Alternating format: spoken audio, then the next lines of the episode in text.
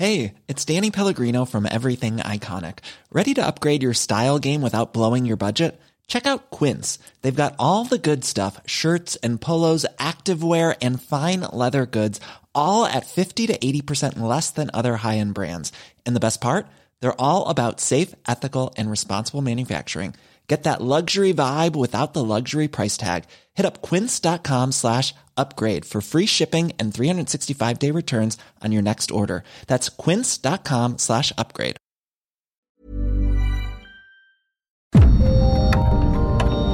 Dialogando con mis psicoanalistas. La doctora Ruth Axelrod, doctor Pepe Estrada y la doctora Rocío Arocha son especialistas comprometidos. Profesionales que se interesan realmente en ti. A través de El Heraldo Radio, un espacio personal, íntimo e incluyente. Dialogando con mis psicoanalistas. Comenzamos. A Juan y a José se les acabó pronto la niñez, cegada con la miel, pisada por los bueyes. Y mientras José tomaba los caminos de la mar, el otro le despidió desde el muelle del que se fue.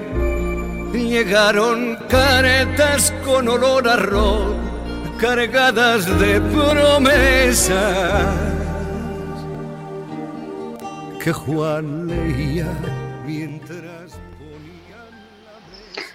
Buenos días, buenos días. Estamos aquí felices con una emisión más de Dialogando con mis psicoanalistas. Soy Rocío Arocha, estoy con... Hola, buenos días, soy Ruth Axelrod, muy contenta de estar hoy con ustedes con un tema que no hemos dicho todavía, pero ahorita quizás se los van a decir, ¿verdad? ¿Quién su- más está? Por supuesto, mi querida Ruth, un placer estar con ustedes en esta fresca mañana de sábado. Ya estamos ahora sí que en la recta final de este año y bueno, pues vamos a platicar de un tema que es tan grato para los tres que compartimos este auditorio, la amistad. Mi querida. Así es, así es, un tema realmente importante y fascinante. Recuerden que estamos en el 98.5 de FM en la Ciudad de México, en el 100.3 de FM en Guadalajara, Jalisco, el 106.3 de FM en Villahermosa, Tabasco, 92.1 de FM Acapulco, Guerrero, 91.7 de FM McAllen, Texas, 93.5 FM Bronzeville, Texas, 90.1 en Monterrey, Nuevo León, 540 AM en el Estado de México, 1700 de AM en Tijuana, Baja California, 92.5 de FM en Tampico, Tamaulipas, 99.9 de FM en Tehuacán, Puebla, 950 de AM y 101.3 de FM en Ciudad del Carmen, Campeche, el, el Heraldo Radio La Paz 95.fm, Ciudad Juárez 1190 AM, Tapachula, Chiapas 96.3 de FM, Tehuantepec 98.1 perdón, de FM, El Heraldo Radio Tuxtla Gutiérrez 88.3, Radio Hermosillo 93.1 de FM, Heraldo Radio Nayarit 96.1 de FM y Heraldo Radio Colima 104.5 de FM. Cada vez llegando a más lugares y cada vez más contentos de compartir con nuestro querido auditorio. Así que eh, hoy este tema, este tema tan lindo que es la amistad. Comenzamos. De José, Juan y José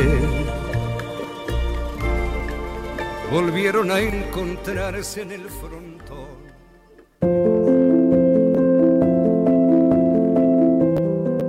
El confinamiento al que la pandemia nos ha condenado, sin duda nos ha obligado, al menos algunos de nosotros, a reflexionar acerca de las relaciones con los demás, con los cercanos y con los distantes.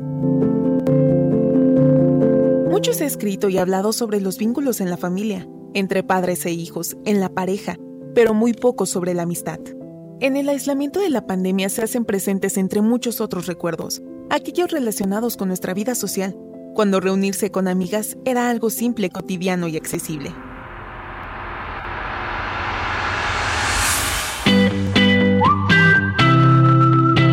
Tener un buen amigo es uno de los bienes más preciados de la vida. Innumerables filósofos han reflexionado sobre el tema. Todos conocemos las palabras que Aristóteles pronuncia a favor de la amistad. Nadie querría vivir sin amigos, aún teniendo todas las demás cosas buenas. El psicoanalista Ineas Lev, en su obra Psicoanálisis de la Amistad, en la que hace un interesante recorrido sobre la naturaleza específica de la amistad y su función primordial como promotora de la existencia humana, escribe. Desde la más remota antigüedad, innumerables moralistas, filósofos y pensadores han afirmado que un solo amigo verdadero vale infinitamente más que la posesión de todas las riquezas y honores del universo. Parece, efectivamente, que mientras un hombre no haya vivido la experiencia de una firme y profunda amistad, no puede tener sino una visión pesimista de la naturaleza humana. Lo más a menudo, el acontecimiento decisivo de la vida de un hombre no lo constituye el azar, que lo ha puesto en posesión de una gran fortuna, ni los éxitos obtenidos en el terreno de la competencia deportiva, política o intelectual sino más bien de la adquisición de un verdadero amigo.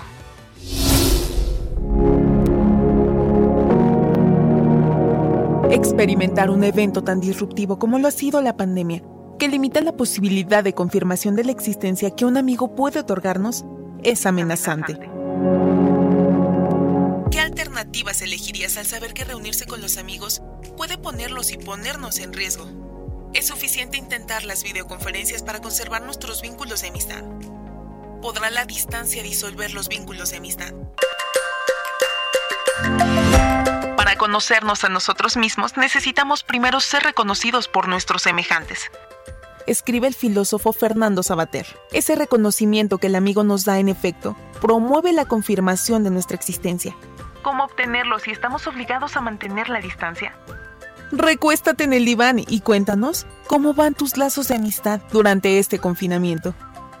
Iniciamos dialogando con mis psicoanalistas.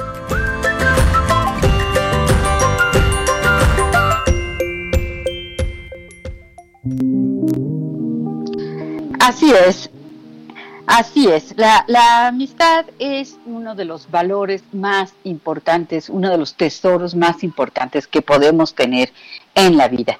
Sin embargo, durante la pandemia, pues muchos de nosotros, algo que antes era tan fácil, ¿no? Tan, tan común, tan cotidiano, decir, oye, nos vamos a, comer, nos vamos a tomar un café, y que no, no teníamos esta, esta idea, esta percepción de que era un verdadero eh, privilegio poder reunirse con un amigo, con una amiga, pues así, nada más con, ponerse de acuerdo y tener el tiempo, ¿no? Ahora el confinamiento nos ha hecho que estas relaciones de amistad pues tengan eh, sus, eh, vamos a decir, sus avatares, ¿no? Es decir, ya no es tan sencillo, hay unos a los que podemos ver, hay otros a los que definitivamente no podemos ver porque queremos cuidarnos y queremos cuidarlos también, ¿no? Entonces, no nos podemos ver, no nos podemos dar un abrazo y sin embargo estos vínculos de amistad, porque vamos a estar hablando de cuáles son las funciones de la amistad entre otras cosas. Pero pues sí, eh, actualmente tenemos una, una, una situación un poco difícil en el sentido de cómo eh, sostener y mantener estos vínculos de amistad que son tan importantes.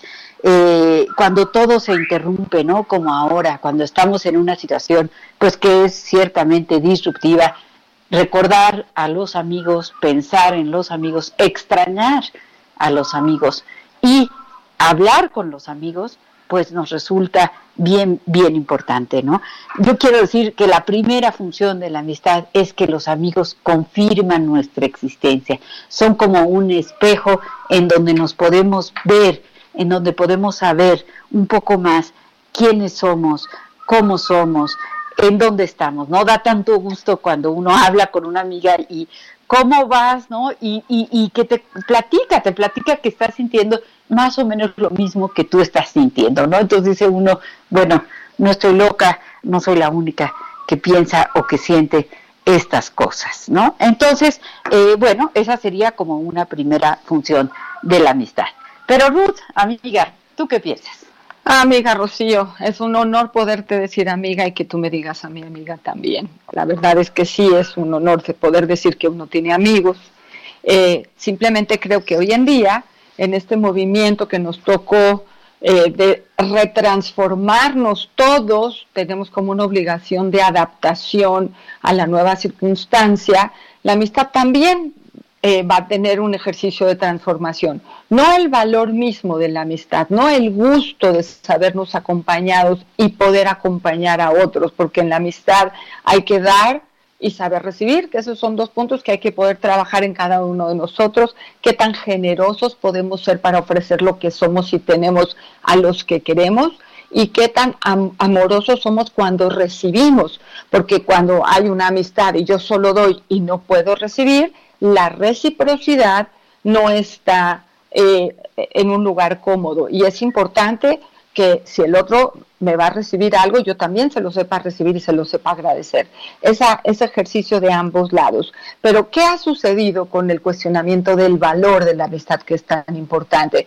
Yo creo que eh, es uno de los lugares en donde cuando estamos guardaditos, cuando no podemos salir, cuando estamos amenazados por la circunstancia, podemos cuestionar qué es ser un amigo en confinamiento y cómo es buscar un amigo en confinamiento. Creo que nos tenemos que limitar a lo que sí se puede y dentro de esa idea de posibilidad tomar en cuenta que también entonces se limita la cantidad de gente a la que yo puedo querer y atender puedo querer a muchos, pero no sé si puedo atender a todos, ¿no?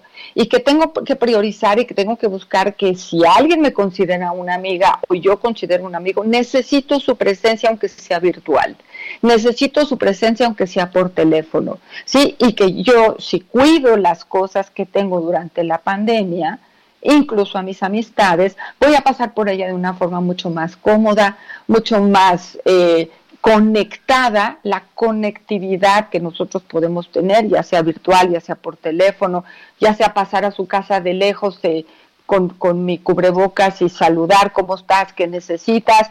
Por ahí si se nos enferma alguien, esos momentos de prueba tan fuerte. Hay amigos que son muy bravos y todo el tiempo nos están haciendo pruebas de amor y entonces nos ponen en situaciones a veces complicadas. Yo pienso que la amistad no es color de rosa, Rocío y Pepe. Pienso durante la vida uno va cambiando también el reflejo y la, eh, em, digamos, la definición de amistad se vuelve mucho más amplia que el único mejor amigo que teníamos en la infancia o en la adolescencia. Espero que durante el programa vayamos hablando de las edades de la amistad, que también los tipos de amistad, ¿no? Porque además siempre los humanos en el complejo fraterno, esta cosa de, la poder amar al otro como hermano, pues nos vamos a encontrar con la parte de la amistad y también con la parte de la enemistad, con la parte de la lealtad y con la parte de la traición. Y son, son aspectos dinámicos del ejercicio de la traición. Por eso en la amistad hay que incluirlo como una posibilidad esperando que no aparezca, pero no podemos vivir pensando que los amigos son todos perfectos. No, somos todos humanos llenos de demonios y de errores y de envidias y de complicaciones que ofrecemos lo mejor que podemos al otro que está cerca de nosotros. Entonces, la lista de amistades que podemos tener tampoco es tan grande y la categoría de amigos, ojalá la vayamos haciendo porque tenemos amigos, amigos íntimos, friends with benefits, tenemos eh, friends enemies, tenemos cuates, tenemos socios, tenemos compadres, tenemos exes. Bueno, podemos hacer una lista larga de diferentes categorías de amistad, no, Pepe? Sí, sin lugar a dudas, sin lugar a dudas, mi querida Ruth, y sobre todo en estos tiempos que hay una configuración muy particular de las amistades. Las amistades sobreviven a la distancia, al tiempo, al espacio. Son eh, relaciones con seres humanos muy queridos que trascienden. Y fíjate que sería muy interesante pensar la concepción que se ha tenido de la amistad a lo largo de, la historia de la humanidad. Y fíjate que en el mundo griego, en el mundo romano, en, en aquello que nosotros denominamos el mundo clásico, siempre hubo nociones de la amistad como eh, el más puro de los afectos, de las relaciones que puede haber entre los seres humanos. Por ejemplo, tenemos esta frase de Séneca que dice que la amistad siempre es provechosa, mientras que el amor a veces hiere, ¿no? Entonces, eh, siempre ha habido una concepción muy peculiar de la amistad. El amor es lindísimo, las relaciones de pareja son excelentes, pero la amistad es lo que mantiene unidos a los seres humanos. Y aquí sería interesante pensar que aún en las relaciones de pareja se puede dar esa amistad y es precisamente esa amistad lo que la sostiene y se convierte en amor, lo que permite que las relaciones se mantengan unidas a través del tiempo y la distancia. Nada más cierto, nada más esperanzador en estos días asiagos de pandemia que además estamos ahora sí que con el alma pendiendo de un hilo porque eh, acaban de anunciar este el semáforo rojo en algunos estados de la República. Aquí en México estamos otra vez este pues con la duda de si se va a poder o no mantener en naranja y queremos como aprovechar para decirles a todos, tengan mucho cuidado, tomen sus precauciones, tomen su distancia por favor, encarecidamente utilicen el cubrebocas para que podamos salir todos juntos de esta eh, con, menos bajas de las que ha habido eh, recientemente, ¿no? Pero bueno, este, fíjate, mi querida Ruth, que yo creo que sin lugar a dudas eh,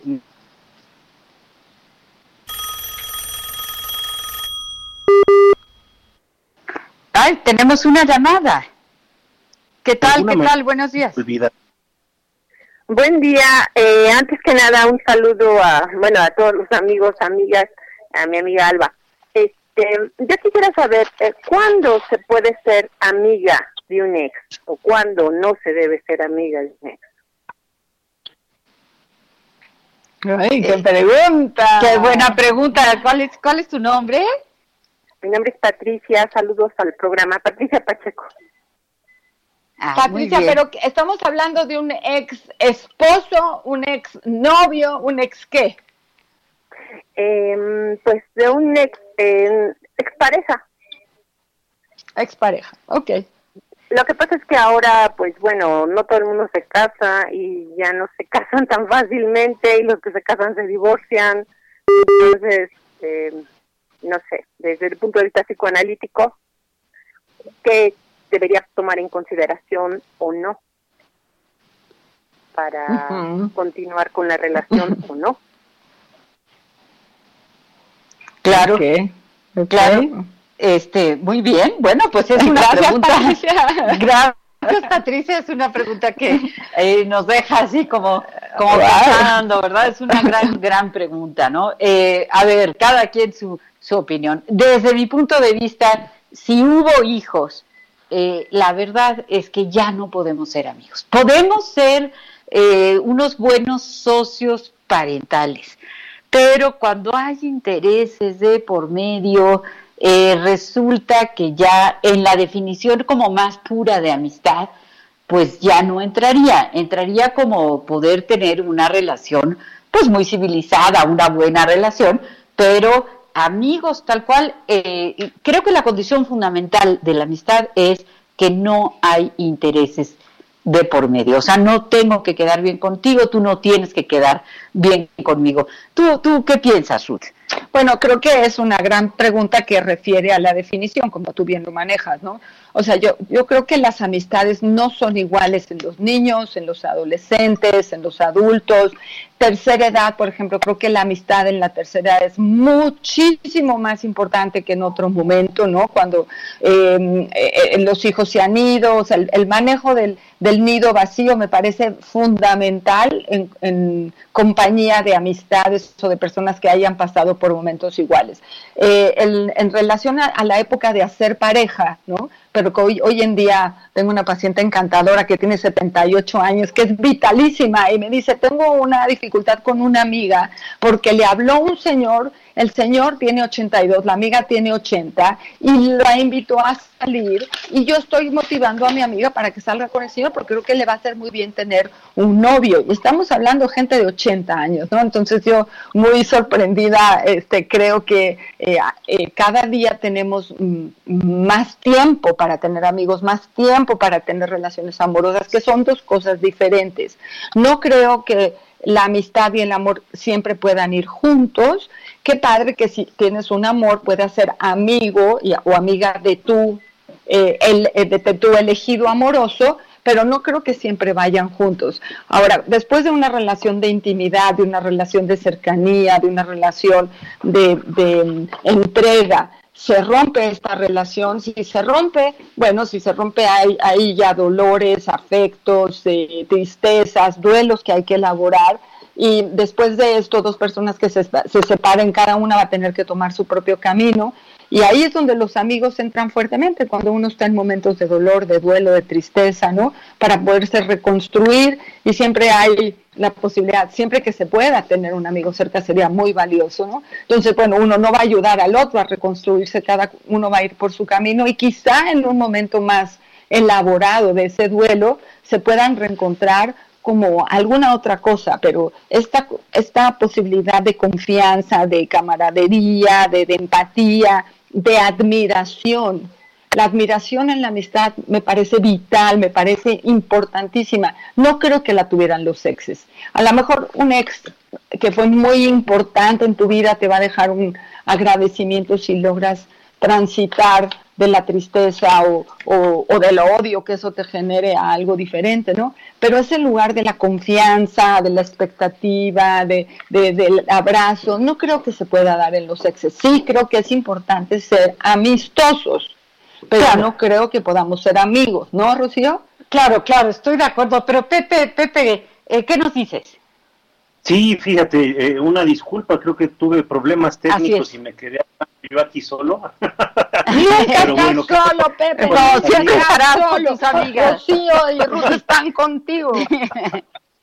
Muy bien, muy bien. Fíjate que este, yo, yo creo que es, bien interesante este tema porque a mí me ha tocado eh, conocer parejas que sí tratan de mantener la, la amistad la verdad es que sí creo que eh, eh, una vez que se termina la relación de pareja, eh, que hay un divorcio y sobre todo pues si hay hijos, la, la, relación siempre va a estar muy tensa, ¿no? Es decir, yo no creo que por más que haya una separación, esta separación sea posible del todo, ¿no? Porque siempre vamos a estar pegados, siempre va a haber algo que nos une, puesto que hay hijos de por medio. Si no los hay, siempre van a estar los momentos compartidos juntos y estos momentos construyen sin lugar a dudas una, una vida. Pero lo que es bien interesante es que sí, evidentemente después de una separación siempre va a haber una tensión, va a haber eh, el ruido que se generó derivado de la, ruptura de la relación y esto de alguna manera no nos deja ver del todo. Pero lamentablemente, chicas, eh, el día de hoy yo, yo tengo que estar en desacuerdo con ustedes porque fíjense que yo creo que sí se puede llegar a dar, no lo he experimentado, he visto muy pocos casos, sin lugar a dudas, pero creo que eh, sí se puede llegar a dar, porque hay parejas que se dan cuenta que ya no pueden funcionar juntos, que ya no pueden estar juntos, pero que en realidad se quieren muchísimo. Por ejemplo, el otro día me estaba platicando una persona que ama profundamente a su marido, su marido la ama profundamente a ella, pero no tienen ya nada en común se separan y siguen viéndose para echar el cafecito de vez en cuando, se siguen juntando, no tienen hijos de por medio y la verdad cada vez que ella o él necesita del, del otro, están ahí para, para este, servir, para apoyar, para de alguna manera hacerle compañía a esta persona con la, que compartieron muchos años de, de, su vida. Entonces, creo que es posible, creo que es una rareza dentro de este mundo, pero ojalá se pudiera dar este poco más seguido. Ahora, lo que sí es que, sin lugar a dudas, pues hay mucho ruido, hay muchas cosas que quedan pendientes por aclarar y que creo que para que haya una amistad se necesita como tener siempre este interés por la otra persona, más que un interés meramente egoísta. No sé qué piensas, mi querida tú. Vámonos a mensajes, chicos, y seguimos. Se nos viene el tiempo encima. Ok, tengo mensajes para regresando. Claro. If you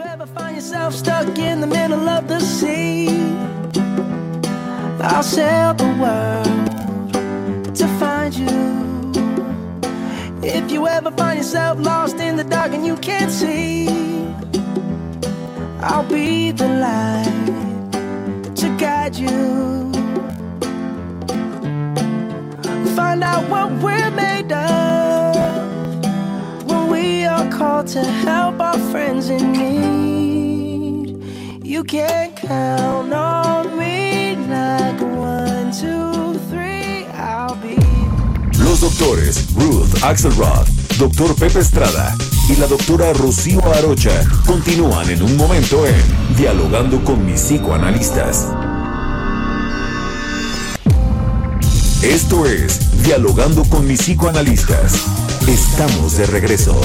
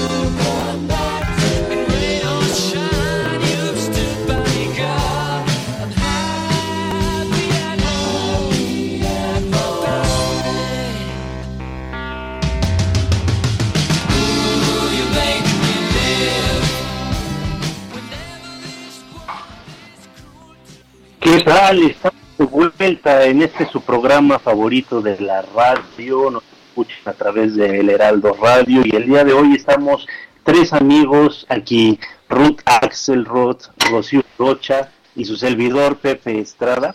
Venimos a escuchar esta estupenda canción de 1974, me parece que estamos 76, de Queen, que se llama You Are My Best Friend una canción emblemática del grupo y que queda perfecto para platicar de lo que hoy estamos abordando, que es el tema de la amistad. También antes del corte arrancamos con una excelente canción de Serrat que narra la amistad de dos amigos eh, de la infancia que se dejan de ver a lo largo de la vida porque uno decide conocer las Indias, la América, y empieza un viaje que va a culminar muchos años después y todas las cosas se quedan donde las dejaron. Amistades que trascienden, que trascienden fronteras, que trascienden el tiempo y el espacio. ¿Qué sería de la vida humana sin la amistad? Mi querida Ruth, tenemos un par de mensajes, vámonos con ellos. Ok, vamos, como siempre, y buenos días a la señora Lolita, agradeciendo su tiempo y su dedicación, nos dice así. Eh, hola, apreciados doctores, muy buenos días. Qué gusto volvernos a encontrar en nuestra ya acostumbrada cita semanal de sábado. El tema de hoy fascinante, pues quien no tiene amigos, esos seres que son nuestros hermanos y hermanas de opción, familia por elección, la amistad, una relación tan sólida y a la vez tan frágil. Dice un, sabio dicho que aquel que tiene un amigo posee un valioso tesoro. Los que lo tienen lo disfrutan y deben conservarlo. Los que no lo tienen lo añoran. Un placer saludarlos de nuevo. Saludos y un fuerte abrazo para cada uno de ustedes tres amigos. Ay, señora Lolita, qué bárbara. Muy bien, muchas gracias por su por su idea, es decir, quien tiene un amigo que lo cuide, quien no tiene uno que vaya y que trate de conservarlo y buscarlo, porque efectivamente la vida es mucho más suave cuando uno tiene amigos. Ahora, uno puede tener cómplices, uno puede tener eh, gente que trabaje para uno, ¿sí? En donde se pueden como disfrazar amistades de servicio, ¿sí? que bueno, a lo mejor con el tiempo pueden llegar a consolidar un ejercicio amistoso, pero cuando hay mucha diferencia entre un rol laboral y otro, pues hay que trabajar un poco más para encontrar un ejercicio de amistad. Ahora, quería mencionar eh, que muchas veces hacemos amigos en, en, épocas infantiles y después el tiempo y la vida y las decisiones de vida de las familias los separan. Pero cuando esas cosas, esas amistades, esos afectos, esas eh, expectativas mutuas se pueden volver a encontrar tiempos después, suelen reestructurar lazos afectivos muy lindos porque están basados desde épocas infantiles importantes, ¿no? Eh, incluso ahí también hay momentos donde se pueden desarrollar nuevos amores porque estructuran un conocimiento infantil que en la juventud, en épocas, bueno, es un tiempo de tenemos historias similares, entonces nos podemos relacionar considerando ese ejercicio anterior, ¿no?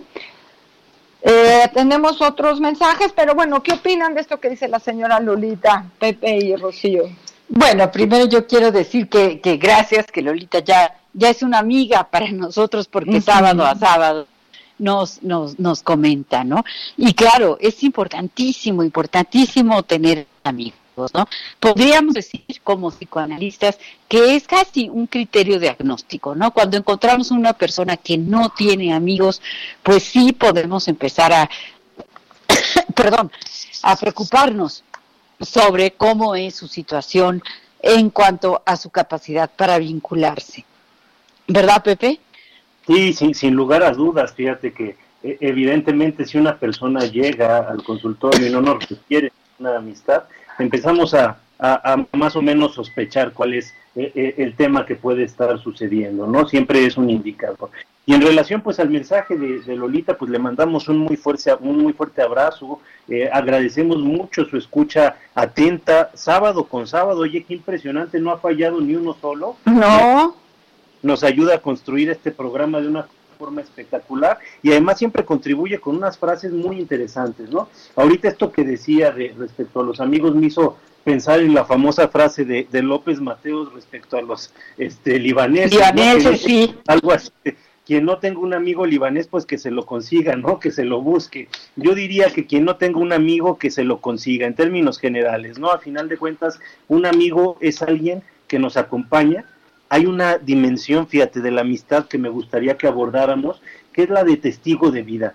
Los amigos, sobre todo los amigos que nos acompañan desde la infancia, tienen un carácter de testimonio, tienen un carácter de archivo, tienen un carácter de testigo de nuestras vidas. Nosotros somos testigos de la de ellos y ellos de la de, nosotros. Y hay momentos que solo se han compartido con los amigos, que nos construyen eh, esos recuerdos y que de alguna manera nos convierten en lo que somos.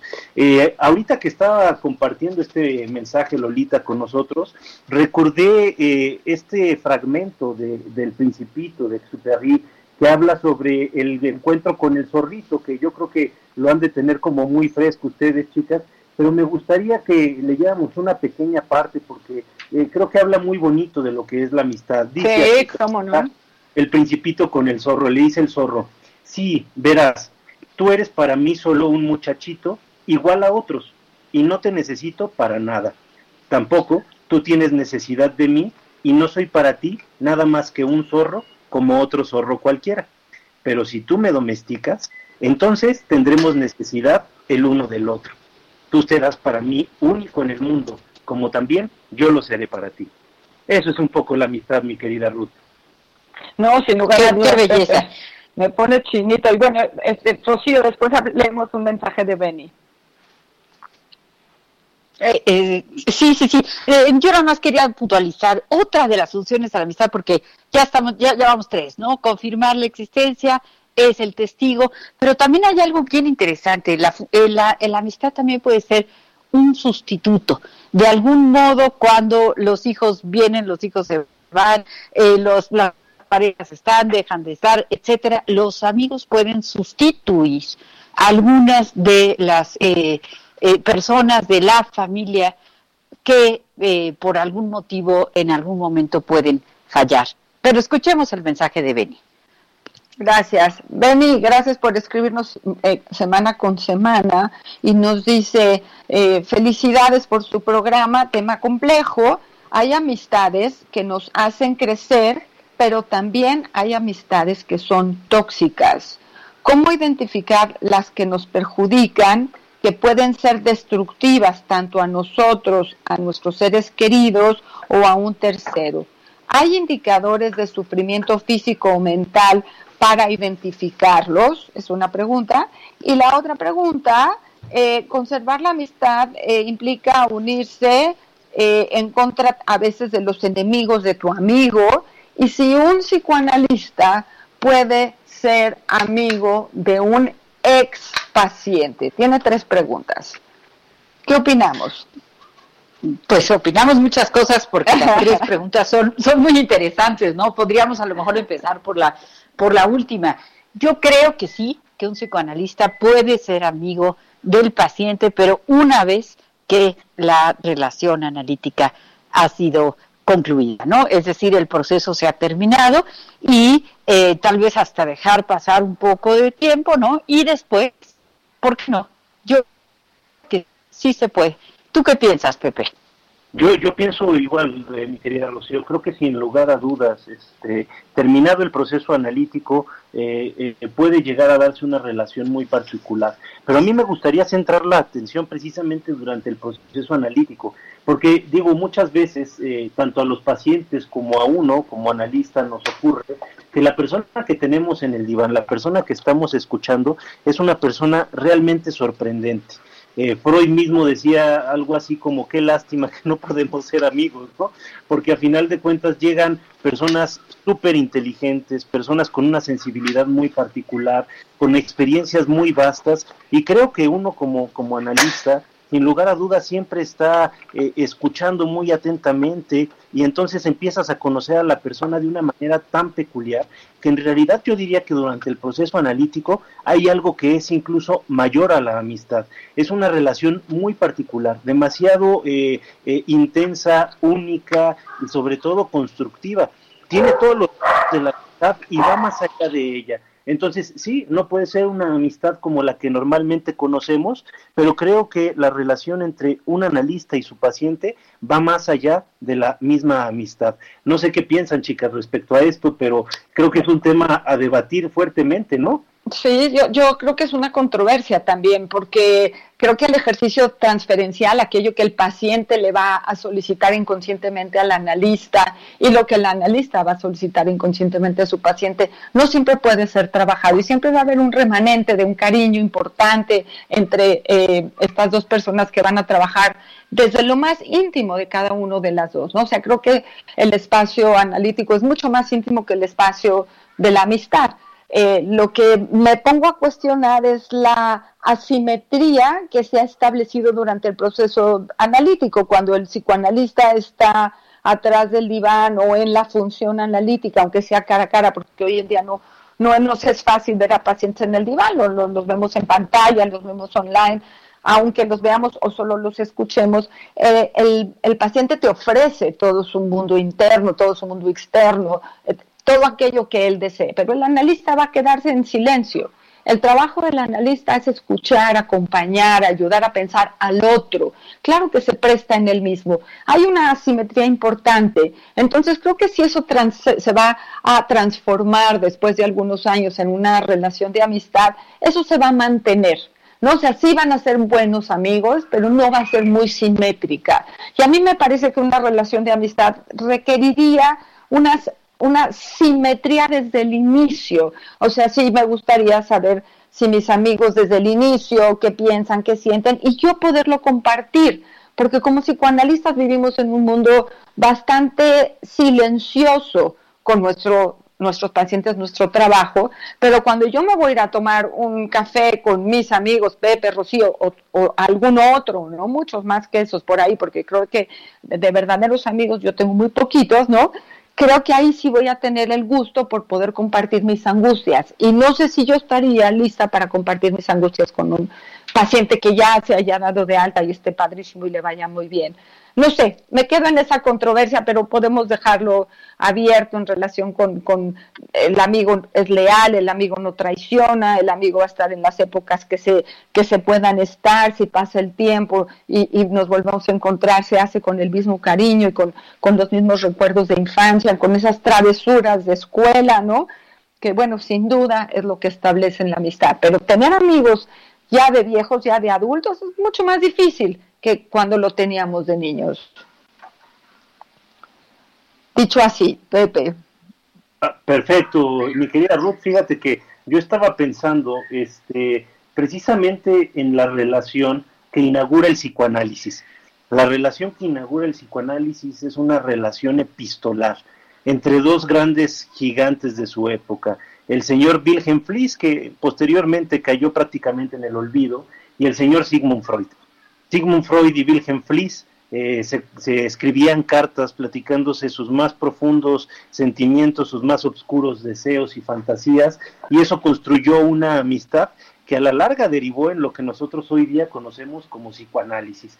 Claro que sin lugar a dudas el tema de la asimetría, el tema de la intensidad de las emociones que se juegan en un proceso analítico, hace que no sea recomendable que durante el proceso exista esta amistad, ¿no? Justamente este, en este momento eh, es cuando vemos que los sentimientos se pueden llegar a confundir en estas relaciones intensas y entonces eh, pueden llevar a desembocar en una relación que de alguna manera eh, termine en una relación que salga raspada, en una relación que simple y sencillamente no funcione más. Entonces, por eso es que nosotros como analistas tenemos que marcar una raya muy clara, no solo con la amistad, mi querida Ruth, sino también con las relaciones hiperintensas de índole erótico o sexual paciente. Sin lugar a dudas, creo que por ahí va la cosa, pero tenemos que eh, ser concretos también en este sentido de que sí se dan eh, sentimientos muy particulares, si llegamos a conocer tanto a las personas que las queremos nosotros como analistas. no sé si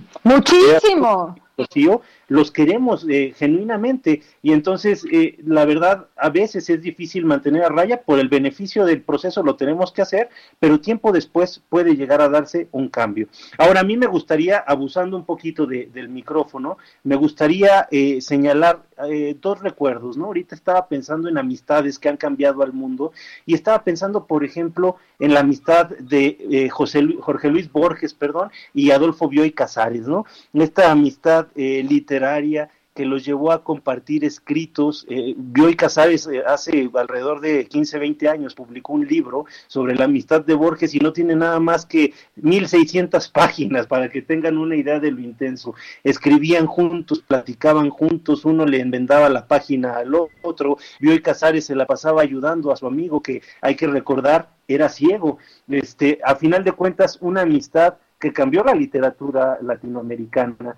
Y ahorita estaba yo pensando también en una amistad que tuvo mi padre, eh, todavía vive, eh, su, su, querido amigo de la infancia, y eh, a lo largo del tiempo se retomaban, se veían, y mi papá siempre tenía como esta esperanza de que su amigo volviera y siempre volvía y lo saludaba, y tengo noticias de que todavía unos días antes de morir, su cuate pasó por él a su casa y se lo llevó a comer unas papas y un refresco a la vuelta de la esquina. Se iban muy seguido. Le mando un muy fuerte abrazo a mi querido Mario Hermosillo. Amistades como esas construyen una vida.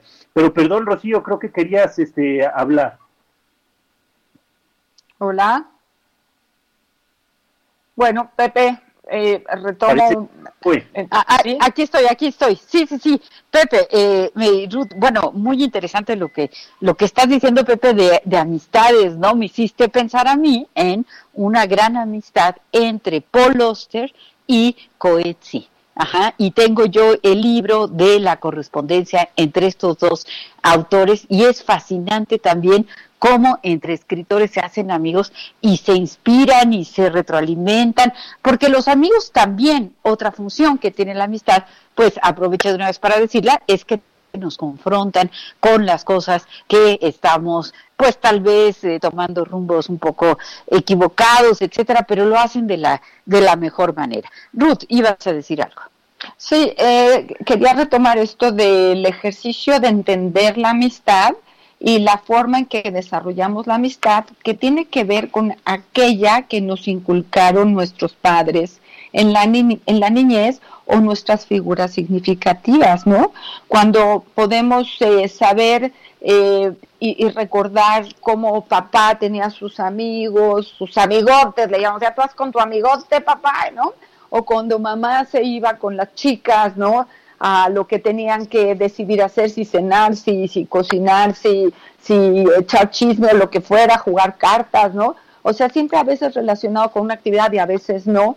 Yo creo que esas son unas de las huellas eh, que nos van a permitir establecer qué queremos nosotros también de los amigos, porque cada amigo que nosotros elegimos o somos elegidos, ¿no? Que de nuevo lo digo, es un privilegio, es una responsabilidad. Tener un amigo es cuidar a un amigo, es un trabajo también, es un quehacer que hay que incluirlo en lo cotidiano, tan importante como comer, como hacer ejercicio, como trabajar, es cuidar a tus amigos. ¿No? No se puede tener amigos, bueno, tienes cuates, esos son los que van y vienen, se acercan, van y cuando hay una fiesta, pero los verdaderos amigos, por ejemplo, en pandemia, un trabajo que ha sido importante para mí es hacer la lista de la gente que para mí es importante y valiosa, más aquellos que están solitos, ¿no? Y mi responsabilidad es llamarles o escribirles una o dos veces por semana, y dedicarles un tiempo. Y si, uno no, si no lo hago, sé que no estoy cumpliendo con lo que yo para mí requiero de sentirme bien en relación con esos amigos que tengo o amigas que tengo. O sea, no se, las cosas no vienen solas. La amistad requiere trabajo, requiere compromiso, requiere validación, requiere estar atento al otro. No importa yo, importa el otro. Es moverse en el lugar de la, de la complejidad, de la otredad. ¿Dónde está lo mutuo? ¿No? Para que yo pueda seguir estando en la lista de los amigos importantes del otro. Entonces no, no es nada más ser amigo, es dejarse, es poner al otro en el lugar que requiere atención, cariño, apego, admiración. Es muy lindo cuando yo admiro a un amigo, es muy lindo si yo puedo lograr que un amigo me admire a mí. ¿O no, Pepe? Sí, eh, fíjate que creo que había algo ahí pendiente, me gustaría ver, Rocío, ¿tú qué piensas? Y ahorita yo te doy un punto de vista porque fíjate que hay algo interesantísimo con esto que señala Ruth. Eh, sí, sí, sí, nada más muy, muy rápido. Yo creo que para tener un amigo hay que saber ser un amigo. Es imposible eh, tener amigos si uno no sabe ser amigo. Pepe.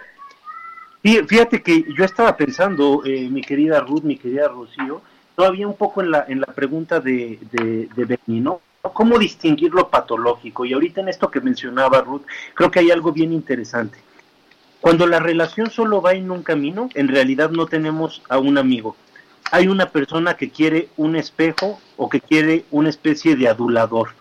Entonces, creo que para distinguir una amistad verdadera de una amistad patológica, podemos empezar a pensar en la reciprocidad, en la equidad que debe de haber entre las personas que comparten esta supuesta amistad. Cuando no hay esta reciprocidad, cuando no hay esta equidad, creo que las cosas ya van de, un modo distinto. Y es bien interesante, ¿eh, mi querida Ruth, porque fíjate que yo he tenido a lo largo de mi vida muchos amigos notablemente mayores que yo. Ahorita eh, tengo en la mente a uno muy particular ahí en Chihuahua que me lleva alrededor de 40 años y sin embargo cada vez que lo veo lo saludo con mucho cariño, compartimos anécdotas, compartimos experiencias, historias, eh, padrísimo, es algo que disfruto mucho y hay una eh, asimetría a nivel eh, jerárquico por la edad, podríamos decirlo así. Yo le tengo un gran respeto, sin embargo estoy convencido de que él, a pesar de mi corta edad, también me tiene un gran respeto por la que compartimos. Entonces creo que creo que hay algo ahí que se juega de forma muy interesante. No sé qué piensas tú, Ruth. Bueno, yo coincido contigo, tengo grandes, grandes amigos que quiero mucho y además estoy segura de su lealtad y de su cercanía, o voy a decir lealtad o no traición, no, no es lo mismo, pero quiero poner lealtad, no traición, porque saber traicionar también es un arte y conocemos muchos de esos, cada uno de nosotros tiene historias. Y pienso que la gente un poquito con, con más experiencias tiene más sensibilidad para el valor de la amistad, tanto de ofrecerla como de recibirla. Entonces sí creo que estas diferencias de edad eh, son muy sanas. incluso también con los niños, o sea, la verdadera amistad con un niño puede ser sensacional, o sea, los niños sobre gente un poquito más grande, no solo sus maestros, sus guías, sus papás, todo el ejercicio superiórico, no, no, no, no del deber hacer, sino del cariño que un niño puede ofrecer, es bellísimo. Entonces tú eres el niño en la relación que tú estás platicando, pero me parece que esto de lo infantil, el nombre del próximo congreso, lo infantil, se debe mantener en todos nosotros en cualquier momento de la vida. Ya, y el bebé. Sí, dan ganas de llorar, de tener que despedirnos. Soy Rosa Rocha, me despido con muchísimo cariño de todos nuestros amigos. Hasta luego, Pepe. Bye, Rocío. Hasta... Adiós, amigos, como decía Chabelo. Un abrazo. Estar con ustedes este sábado. Saludos. Nunca Creo ver la lluvia caer. En mi ventana te veo, pero no está lloviendo. No es más que un reflejo de mi pensamiento. Hoy te echo de menos. Yo solo quiero hacerte saber, amiga, estés donde estés, que si te falta el aliento, yo te lo daré. Dialogando con mis psicoanalistas. Un diálogo personal, íntimo e incluyente. Por El Heraldo Radio.